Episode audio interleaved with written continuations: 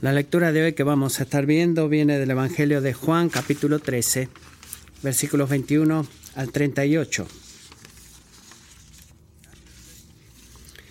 Habiendo dicho Jesús esto, se angustió en espíritu y testificó y dijo, en verdad les digo que uno de ustedes me entregará.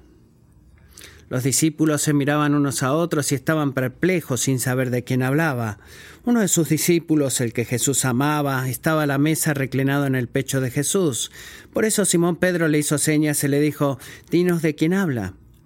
Entonces él, recostándose de nuevo sobre el pecho de Jesús, le dijo, Señor, ¿quién es? Entonces Jesús respondió, Es aquel a quien yo le dé el pedazo de pan que voy a mojar. Y después de mojar el pedazo de pan, lo tomó y se lo dio a Judas, hijo de Simón Iscariote. Y después de comer el pan, Satanás entró en él. Entonces Jesús le dijo, Lo que vas a hacer, hazlo pronto. Pero ninguno de los que estaban sentados a la mesa entendió por qué le dijo esto, porque algunos pensaban que como Judas tenía la bolsa del dinero, Jesús le decía, compra lo que necesitamos para la fiesta o que diera algo a los pobres. Y Judas, después de recibir el bocado, salió inmediatamente y ya era de noche. Entonces, cuando salió, Jesús dijo, Ahora es glorificado el Hijo del Hombre y Dios es glorificado en él. Si Dios es glorificado en él, Dios también lo glorificará en él mismo y lo glorificará enseguida. Hijitos, estaré con ustedes un poco más de tiempo. Me buscarán y como dije a los judíos, ahora también les digo a ustedes, a donde yo voy, ustedes no pueden venir, no pueden ir, perdón. Un mandamiento, un mandamiento nuevo les doy, que se amen los unos a los otros, que como yo los he amado, así también se amen los unos a los otros. En esto conocerán todos que son mis discípulos, si se tienen amor los unos por los otros. Señor, ¿a dónde vas? le preguntó Simón Pedro. Jesús respondió, a donde yo voy, tú no me puedes seguir ahora, pero me seguirás después. Pero le dijo, Señor, ¿por qué no te puedo seguir ahora mismo? Yo daré mi vida por ti. Jesús le respondió, tu vida darás por mí. En verdad te digo que no cantará el, el gallo sin que antes me hayas negado tres veces. Esa es la palabra del Señor del día de hoy.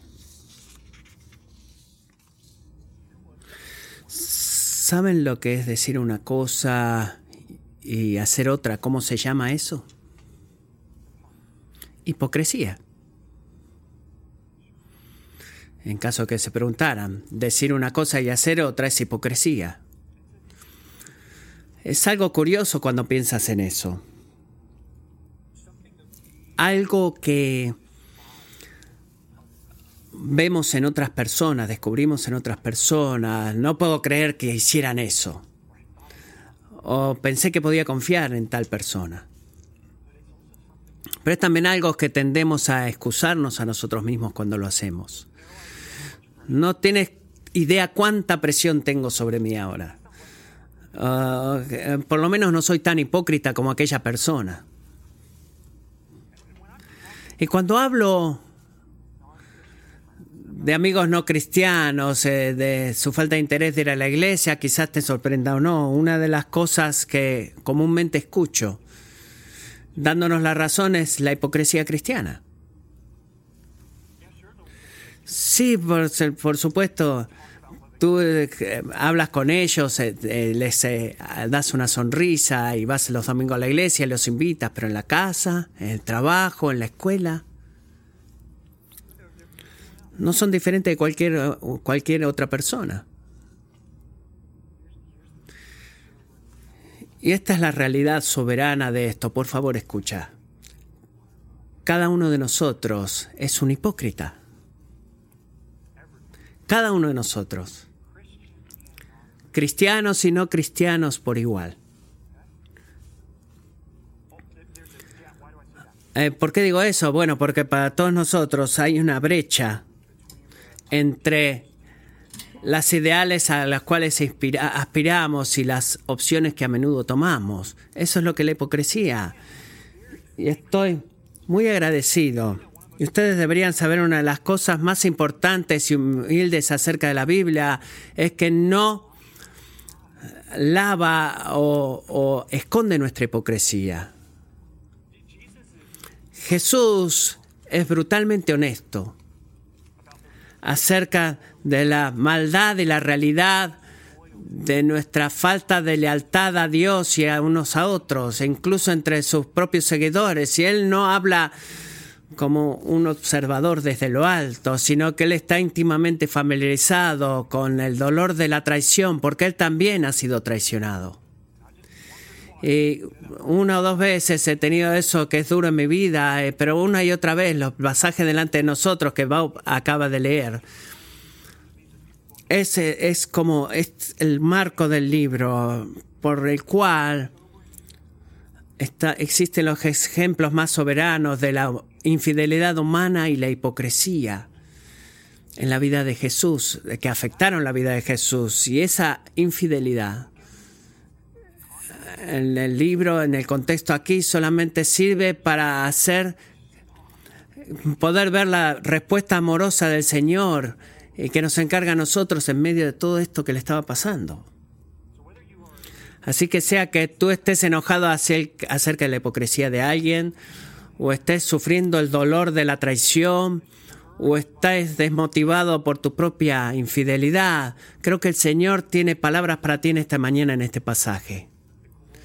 La gloria de Cristo está desplegada o manifestada cuando amamos a los infieles como Él nos amó a nosotros.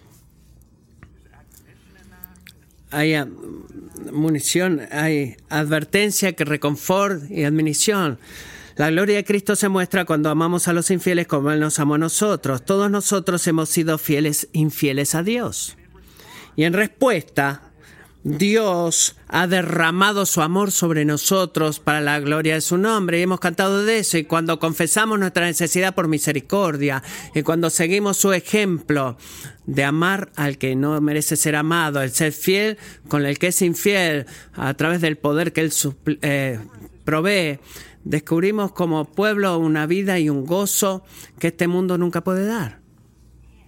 Y nos convertimos individualmente y corporativamente en una señal para la misma gloria de Dios, de que el la raíz de este, del mensaje del cristianismo es algo llamado el Evangelio. La buena noticia de que todo lo que Jesús ha hecho para cumplir salvación para la humanidad, rescatarnos del pecado. Y esta es la pregunta. Creo que este pasaje como un todo responde esa pregunta. ¿Qué es lo que hace una respuesta centrada en el Evangelio a la hipocresía, la falta de lealtad, la traición. ¿Cómo se ve? ¿Cuál es una respuesta centrada en el Evangelio para aquellas cosas? ¿Cómo se ve? Creo que las palabras de Jesús acá nos dan algunas respuestas importantes y esta es la primera, punto número uno. Una respuesta centrada en el Evangelio a la hipocresía. ¿Cómo se ve? Bueno, guarda tu corazón Guarda tu corazón, porque los privilegios espirituales no garantizan la lealtad espiritual. Piensa en esto, mira versículo 21, capítulo 13. Tenemos otra muestra profunda de la humanidad de Jesús en este pasaje. Él no solamente ha vivido en nuestro mundo, sino que comparte los sufrimientos. Después de decir estas cosas, habiendo dicho Jesús esto, se angustió en espíritu, lo cual, eh, por supuesto, le responde la pregunta si eres un lector cuidadoso. ¿Qué qué estas cosas que está diciendo? Bueno, mira de vuelta al versículo 18. En el momento de exhortar a sus eh, siervos a, ayudarse unos a otros, dice, no hablo de todos ustedes, yo conozco a, los que he escogido, pero es para mí, eh, pero es para que se cumpla la escritura, el que come mi pan ha levantado contra mí su talón. Se lo digo desde ahora, antes de que pase, para que cuando suceda crean que yo ego en mí, que yo soy.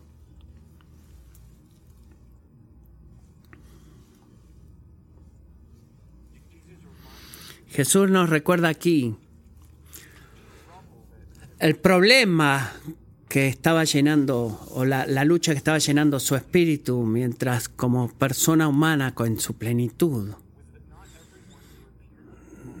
De que todos los que eh, aparentaban seguirlo a él desde exteriormente eran discípulos escogidos, eso era lo que le preocupaba a él, lo que le molestaba.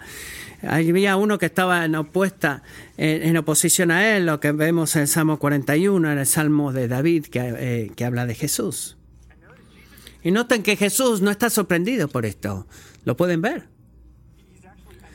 Él está anunciando a su traidor, su traidor a sus discípulos antes que sucediera. ¿Por qué haría eso? Para que cuando sucediera concluiría, ah, bueno, ¿sabes qué?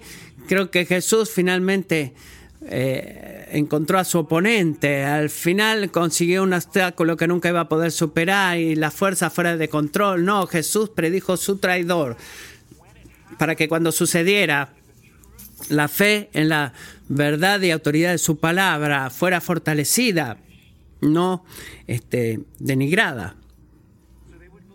Para que creyeran incluso en lágrimas que Jesús seguía siendo el gran yo soy en medio de la prueba. El Dios que se le apareció a Moisés en la salsa ardiente, el soberano creador, el sustentador del universo, incluso cuando era traicionado. Y sí, a pesar de todo eso, Jesús está profundamente ah, afligido por lo que estaba por suceder. ¿Qué, ¿Cuáles eran las posibilidades? ¿Está profundamente este, afligido porque perdió fe en el Padre? No. Su fe era perfecta. Eh, su problema, su lucha era porque estaba por experimentar una de las eh, tristezas más grandes que el ser humano podía expresar, eh, sentir en la, en la vida, la traición. Y la traición duele, especialmente cuando es alguien cercano a ti.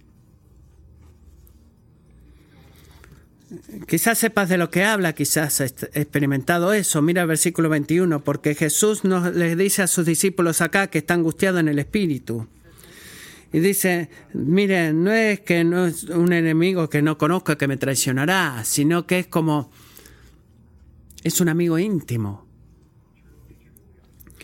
Ciertamente les digo que uno de ustedes me entregará. No es alguien que está ahí afuera, sino que es alguien aquí dentro, alguien que mira que se mira por fuera como uno de mis seguidores más comprometidos, pero su corazón está lejos de mí. Y la verdad es que los discípulos aquí inmediatamente no tenían ni idea de quién Jesús estaba hablando. ¿No te da temor eso, amigo? Debería. Me, provoca temor a mí. ¿Por qué? Porque revela la naturaleza secreta de, de, esconderse del pecado, porque tú o yo podemos engañar a cualquiera a nuestro alrededor. A cualquiera. Pero no puedes engañar a Jesús. Por eso Él dice, o Él dijo en respuesta a eso, a la pregunta esta tan complicada, es aquel a quien le voy a dar este pedazo de pan cuando lo, lo moje. No se sorprendan por eso, porque esa palabra de pedazo de pan fue repetida tres veces en el versículo 26 y 27. Es algo muy importante. ¿Por qué? Porque el comer o estar partiendo el pan juntos en el primer siglo era un acto significativo de amistad y lealtad. Tú profesas amor, devoción, fidelidad a alguien comiendo con esa persona. Así que para el tiempo final, piensa en esto. El Salvador extiende una oferta de compañerismo y de amistad a Judas. No solamente echarle pintura roja, ¡ey! Es esa persona, agárrenlo. No, no, no. Es por última vez está diciéndole, Judas, te amo.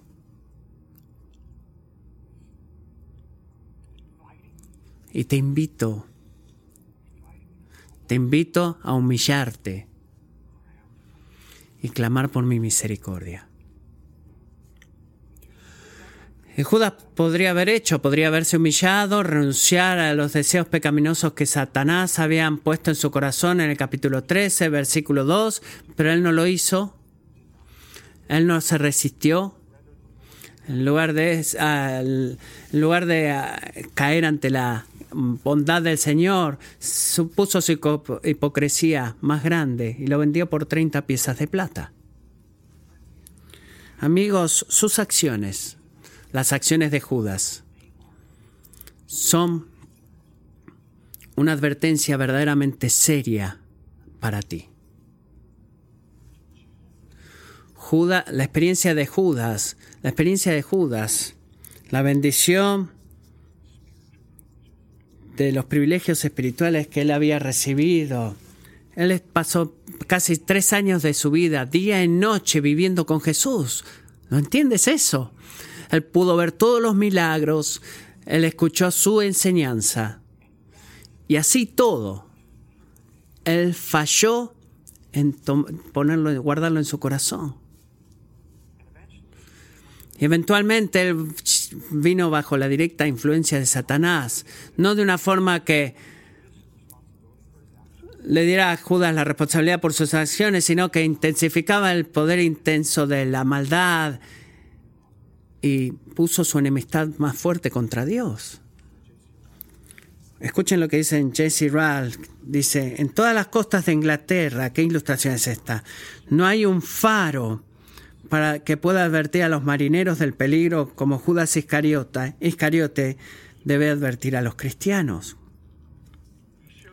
Nos muestra hasta dónde puede llegar un hombre la profesión religiosa y sin embargo convertirse al fin en un hipócrita podrido y demostrar que nunca se ha convertido.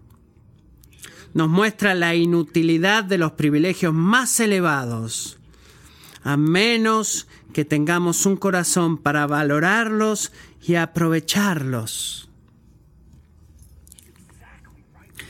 Él está exactamente en lo correcto. Tú puedes crecer en un hogar cristiano, puedes eh, estar predicando la Biblia por décadas, puedes hablar como cristiano, puedes tomar la comunión como cristiano, puedes engañar a todo a tu alrededor de que eres un cristiano increíble. Y nada de eso Nada de estos privilegios garantiza que tu corazón es fiel al Rey Jesús. Es soberano lo que pasa acá. Verte como un discípulo eh, hacia los demás que están a tu alrededor no significa nada. Jesús, eh, Judas lo hizo. Noten que nadie dijo, yo sabía que eras tú. Cuando Jesús incluso lo identificó, ellos seguían confundidos. Ellos decían, no entendían, miren lo que pasa en el versículo 28, es tan claro esto, pero ninguno de los que estaban sentados a la mesa entendió por qué le dijo esto, por qué Jesús le dijo esto. Escucha la advertencia, amigo, y advierte bien la condición de tu propio alma, de tu propia alma. Por favor, no digas esto. Si puedo limpiar mis luchas, la gente será lastimada si yo saco a la luz. Es mejor para mí estar callado y sufrir en silencio por el bien. No, pero tú estás terriblemente equivocado estás terriblemente mal, porque lo que el pueblo a tu alrededor necesita más, lo que tus padres, tu cónyuge, tu iglesia necesita más, no es protección del dolor de la hipocresía revelada, sino que poder ver el poder redentor de Dios eh, triunfando gloriosamente en tu vida. Eso comienza contigo humillándote a ti mismo, reconociendo lo que verdaderamente sucede en tu corazón y dejar el show el show de la hipocresía. Pide al Señor que te escudriñe y te revele a ti mismo quién eres, sin importar cuánto tiempo has sido cristiano, y que revele cualquier área de falta de lealtad hacia Él y que clames a Él por gracia para el arrepentimiento. búscalo a Él teniendo el pan mojado en vinagre para ti, invitándote a su mesa. Recíbelo, no con un corazón duro como Judas, sino anhelante de, de misericordia y gratitud. Que el Señor tenga misericordia de nosotros. Y este es el segundo punto. Punto número dos. Punto número uno, guarda tu corazón. Punto número dos, camina en amor. Camina en amor, porque la cruz muestra la marca distintiva del cristianismo. Luego de predecir su traición y ver a Judas caminar en la noche, Jesús dice algo en el versículo 31 que sin dudas es más impactante de lo que pasó antes. Entonces dice, cuando salió Jesús, ahora es glorificado el Hijo del Hombre y Dios es glorificado en él. ¿Cómo algo remotamente glorioso sale de ser o se encuentra en, la, en el acto más repugnante de traición que el mundo haya visto jamás. ¿Cómo puede salir algo bueno de eso? ¿Alguna vez has sido traicionado personalmente? ¿Alguien ha sido infiel a ti? ¿Descubriste a la hipocresía de alguien y has sido herido por eso? E inmediatamente has concluido que esto es un plan que no viene de Dios, porque no hay, nada bueno acá. ¿Qué puede haber bueno si fuera un plan? De, perdón, ¿qué puede haber de, haber de bueno en un plan de Dios así? Eh, bueno, porque amigos, eso es lo que nuestro Dios fiel ha hecho desde el principio. Obrar en estas cosas, es verdad, ¿qué es lo que ha hecho desde el principio? Génesis 15, lo que el hombre trató, intentó para maldad, Dios lo usó para bien, por ejemplo. Ese es su modus operandi. Él le dio a Jesús eso y nos sigue dando hoy en tu vida y en la mía. Si, si has tomado la decisión de seguirlo, como la causa de Cristo, piensa en esto. La traición, la muerte, todo lo que hemos estado viendo, cómo, cómo la muerte de Cristo glorifica al Hijo. Bueno, manifiesta la plenitud de su amor por sus por su novia infiel. Él murió en nuestro lugar para que pudiéramos ser perdonados y venir a casa con Dios. Revela la perfección de su propia obediencia, el infinito valor de, y peso de su justicia que exceden grandemente el peso de nuestro pecado y manifiesta el poder de Dios sobre el pecado y también prueba de que no hay ningún enemigo espiritual que sea muy grande para Dios. La cruz de Cristo glorifica a Dios el Hijo. ¿Cómo la cruz de Cristo glorifica a Dios el Padre? Piensa en eso. ¿Cómo lo hace? Bueno, despliega la profundidad de su amor también, dándonos a nosotros algo que Él atesora más que su propio amado Hijo. Es este su sabiduría, darnos lo que es bajo y despreciable para el mundo, para que muriera en la cruz, cumpliendo la bondad más grande que el mundo alguna vez haya conocido, manifiesta la perfección de su justicia, mientras el Hijo recibió en su cuerpo el peso completo de la ira del Padre eh, contra el pecado del mundo y también confirma la, la, la verdad de la palabra de Dios y trae el pasado o cumple la liberación que había prometido a su pueblo miles de años antes y glorifica al Hijo, glorifica al Padre. Si tú quieres ver la bondad de Dios, sabiduría, amor, justicia, plenitud, poder, fidelidad, compasión, severidad, santidad y misericordia y toda la supremacía de su gloria, tú necesitas ver a la cruz de Cristo. Eso es donde tú miras. Apocalipsis capítulo 5 versículo 11.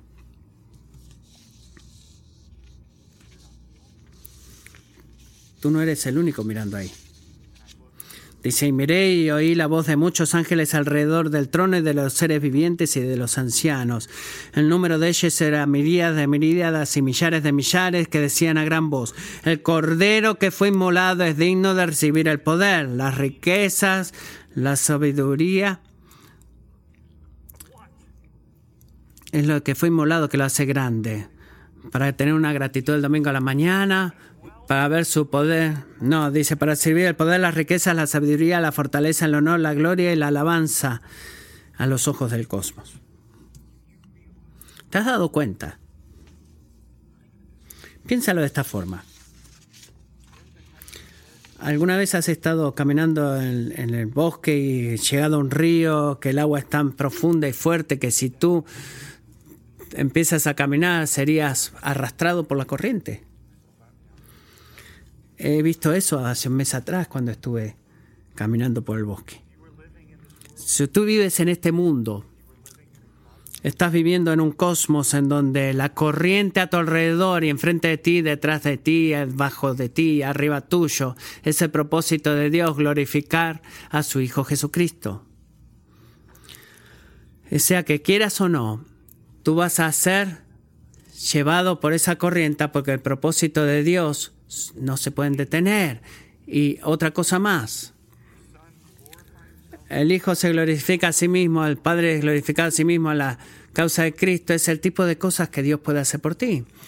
No solamente decir, ah, bueno, creo que voy a seguir ahí. Bueno, ¿por qué alguien me pregunta a mí? No, es el tipo de cosas que Dios puede hacer por ti también. ¿Por qué? Porque nada le trae al alma más gozo que cuando todo el glorioso se manifiesta para que lo podamos ver, es la cosa más bondadosa que Dios puede hacer por ti. No es egoísmo en una forma de falta de amor, sino que el amor de Dios por Cristo es la cosa más maravillosa que Dios haya hecho por ti alguna vez. Y Jesús sabía que esa glorificación para estar sentado a la diestra del Padre, a través de su muerte, resurrección y ascensión, él no iba a estar, él necesitaba ser quitado del mundo, él no iba a estar más ahí, él sabía que estaba por volver a casa, así que le dice a sus seguidores una instrucción, hijitos, estaré con ustedes un poco más de tiempo, me buscarán, miren lo que es el verso 34, perdón, mandamiento nuevo les doy, que se amen los unos a los otros, que como yo los he amado, así también se amen los unos a los otros. ¿Se han dado cuenta que el amor cristiano es radicalmente distinguible del amor del mundo? Radicalmente distinguible. No comenzamos con lo que se, siente bueno o correcto para nosotros, no comenzamos con lo que se siente bueno o correcto para otras personas. ¿En dónde comenzamos? Comenzamos con Jesús, ¿verdad? Con la forma en la que Él define el amor a través de sus obras y sus acciones. Así que cómo respondió Jesús, recuerden el final del libro, cómo respondió en medio de la traición, hipocresía y falta de, de honestidad en el capítulo 13 de parte de la humanidad. ¿Qué es lo que hizo? Bueno, comenzó a caminar hacia la cruz donde algunos capítulos después Él da su vida por nosotros, Él murió para que nosotros pudiéramos vivir. Él es fiel a pesar de nuestra infidelidad. Él es fiel a pesar de nuestra falta de lealtad. Él es leal aparte de nuestra lealtad. Él persevera en el amor, incluso hasta el punto de la muerte. Y nos recuerda la, la, novedad de este mandamiento no es un culto del amor, sino que es un nuevo estándar para el amor, una nueva definición del amor. ¿Qué tipo de amor la cruz establece como estándar. El amor en medio de la oposición, amor en medio o en respuesta hacia una atracción, la hipocresía, la infidelidad, un amor costoso, un amor que se parece a la muerte, un amor crucificial, pero es imposible para ti poder sentir o practicar o permanecer fuera del poder sobrenatural y el encuentro sobrenatural con el amor de Dios a través de Cristo. Solo el amor sacrificial de Jesús puede derretir tu corazón egoísta y darte el poder de la forma en la que hace para poder amar al infiel, para amor, amar, perdón, al desleal, para amar a aquel que te ha traicionado, con el amor que recibimos de Dios Seamos honestos acerca de esto. Nosotros estamos hechos para poder amar a otras personas de la forma que nos aman a nosotros. Es como nacemos en el pecado. Mira versículo 34 porque voy a eh, volver a nuestra imagen. un mandamiento nuevo les doy, que se amen los unos a los otros, que como yo los he amado, así también se amen los unos a los otros. Ojalá pudiera hacerlo, pero eso es lo que hace el mundo. No es el amor cristiano. El amor cristiano, movido por el amor de Dios, se imita el amor de Dios. Primera de Juan 4:19. Nosotros amamos porque Él nos amó primero. Si alguien dice, yo amo a Dios, hey, acá, acá estoy, yo amo a Dios, pero aborrece a su hermano. Es un mentiroso. Porque el que no ama a su hermano, a quien ha visto, no puede amar a Dios, a quien no ha visto. Y este mandamiento tenemos de él, que el que ama a Dios, ame también a su hermano, incluso cuando son infieles, Señor. Sí, ¿Qué tal si son desleales? Sí. Pero ¿qué tal si me traicionaron? Sí.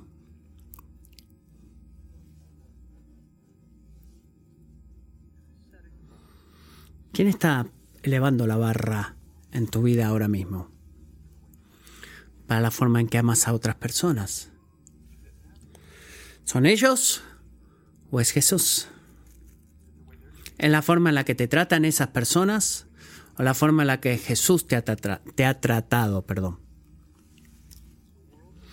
El mundo nunca preguntará la razón por la esperanza que hay en ti cristiano, al menos que ellos puedan ver algo en ti que no pueden explicar.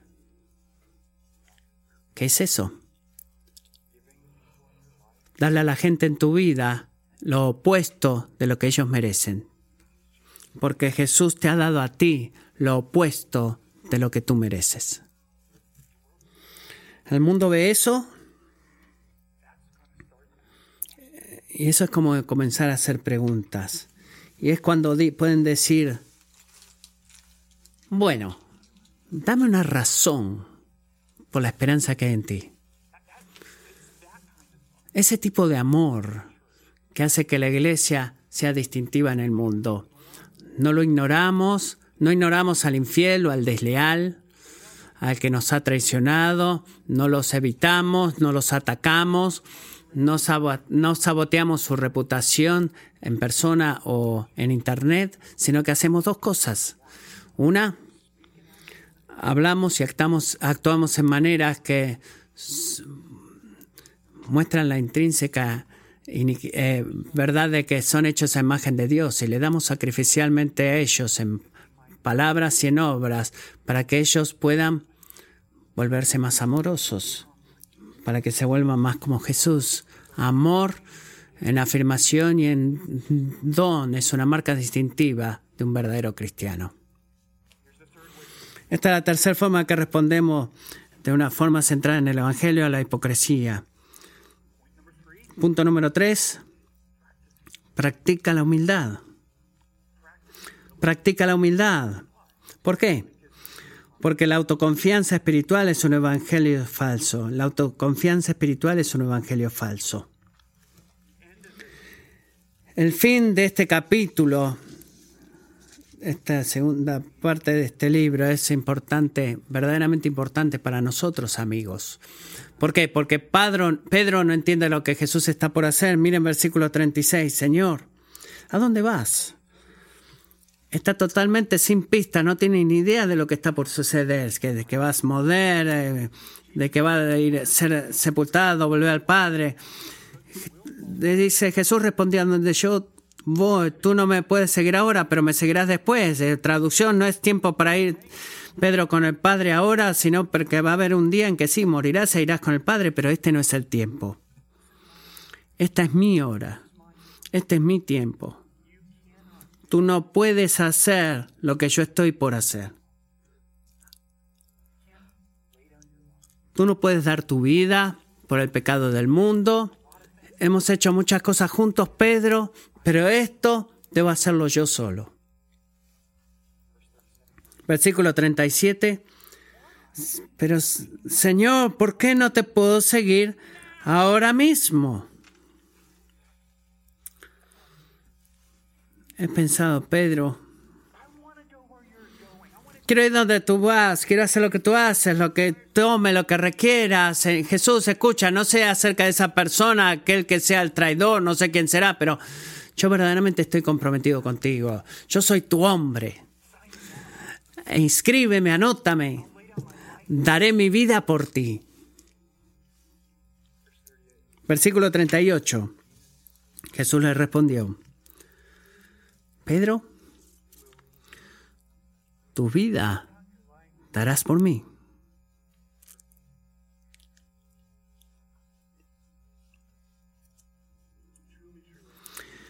En verdad te digo que no cantará el gallo sin que antes me hayas negado tres veces. Pedro tenía muchas cualidades de mandamiento, de comandar, pero había algo en lo que él todavía estaba fallado y que nosotros podemos fallar también, que es la humildad. Su humildad, Pedro piensa de sí mismo, no podemos hacer lo mismo nosotros. Pensaba decir como que era alguien que estaba listo y dispuesto a hacer grandes cosas por Dios. Pedro se sentía fuerte, pero Jesús sabía que era débil.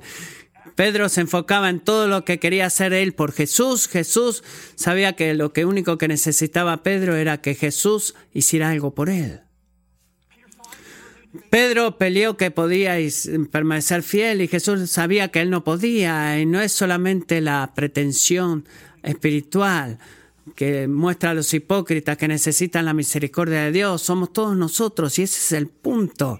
Incluso como creyentes, eh, estamos lidiando con la debilidad y el pecado y no podemos hacer nada sin Él.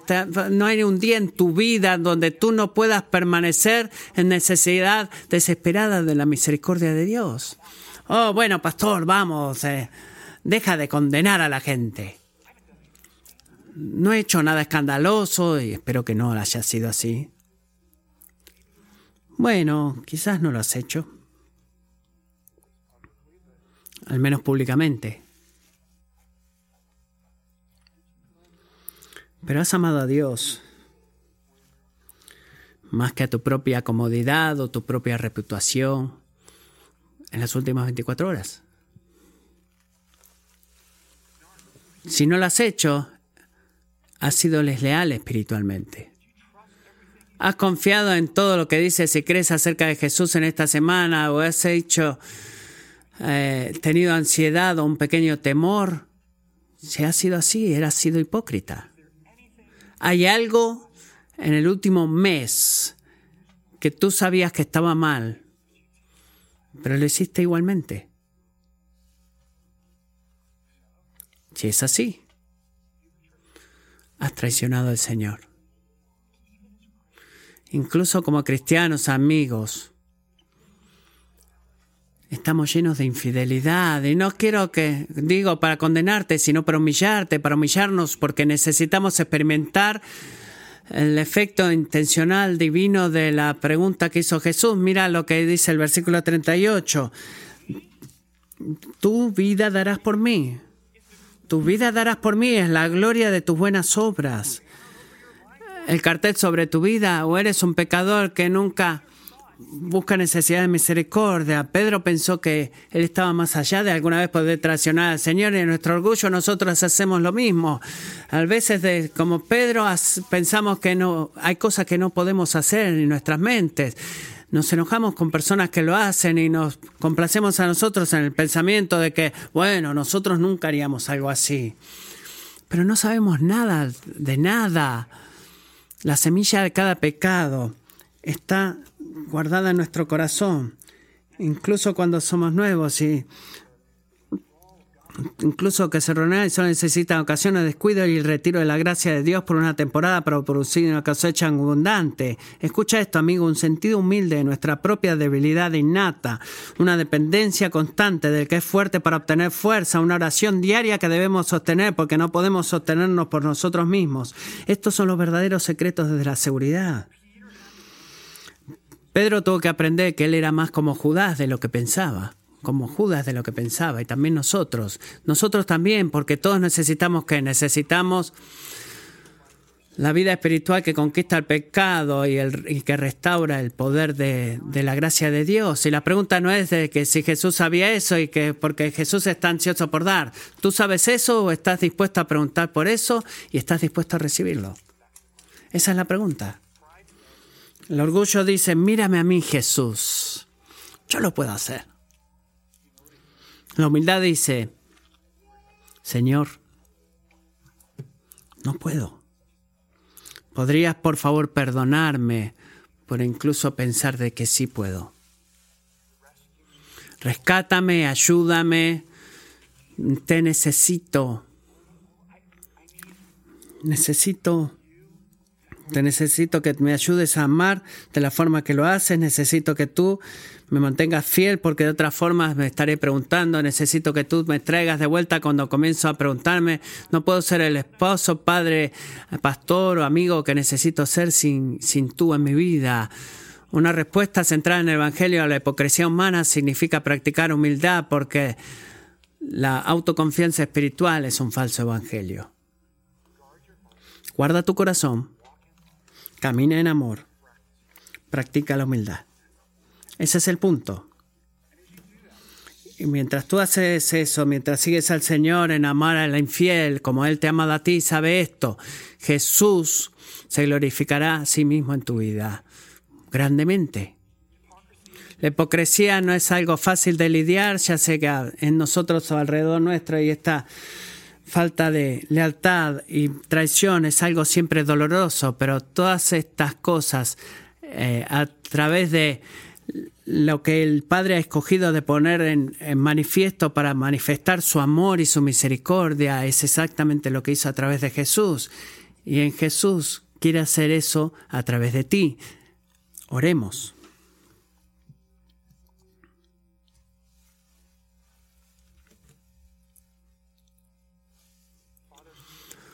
Padre,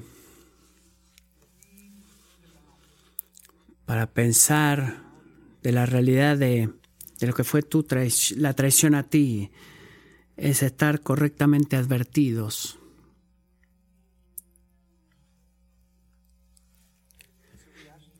Por eso pedimos por gracia en esta hora para escuchar la advertencia, guardar nuestros corazones, examinar nuestros corazones. Oramos por poder para amar a los infieles aquellos que nos han traicionado, justo como tú lo has hecho por nosotros. Señor Jesús, perdónanos por palmearnos la espalda y por de menos y pensar de que bueno, por lo menos no les he pagado de vuelta.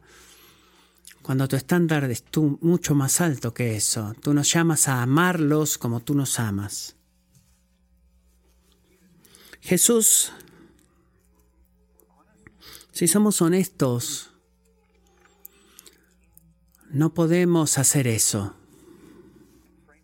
Y francamente hay parte de nuestros corazones pecaminosos que ni siquiera quieren hacer eso. ¿Cómo voy a amar al infiel, al desleal, a aquel que me ha traicionado? Señor, vuelve nuestros ojos a ti. Danos esta semana humildad.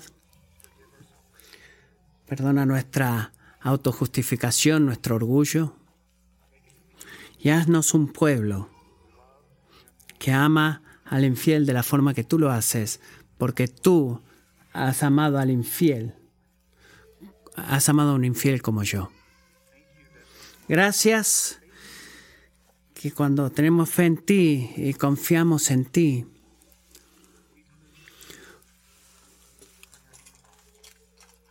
y al probar falta de fe en nuestras diferentes áreas de nuestras vidas, que en medio de todas esas olas de emocionales tú sigues siendo fiel a nosotros. Vuelve nuestros ojos a ti y manténlos fijos en tu amor por aquel que no merece ser amado.